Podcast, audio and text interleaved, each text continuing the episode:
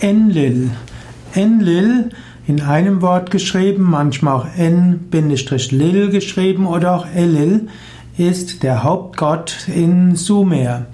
Enlil war der höchste Gott der sumerischen Völker, der Völker von Agad und auch von Babylon und später sogar von As Assyrien.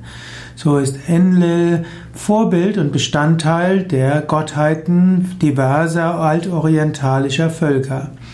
Manche sagen auch, dass Enlil auch ein Vorbild für den Gott des Alten Testaments, Gott El war. Denn El-Lil ist auch letztlich Gott El und Enlil konnte integriert werden in das Hebräisch, in die hebräischen Bedeutungen von Gott, währenddessen Baal konnte nicht integriert werden.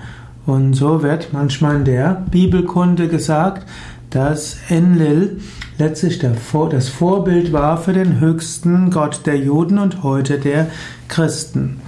Manchmal sagt man auch, Enlil hat Ähnlichkeiten mit Jupiter und mit Zeus und manchmal auch mit Teutates.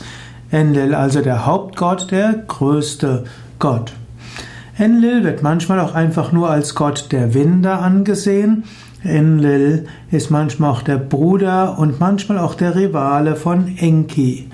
Enlil wurde in, äh, wurde in Babylonien später von Marduk übernommen und in neuassyrischer Zeit wurden Assur und Enlil oft gleichgesetzt.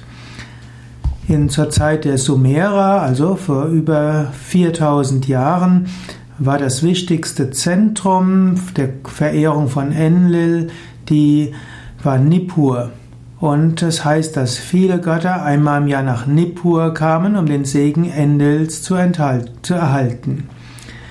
Es gibt verschiedene Mythen um Enlil. Man sagt, dass er die, dass er Himmel und Erde getrennt hat. Er steht auch im Mythos von Enlil und Ninlil im Mittelpunkt.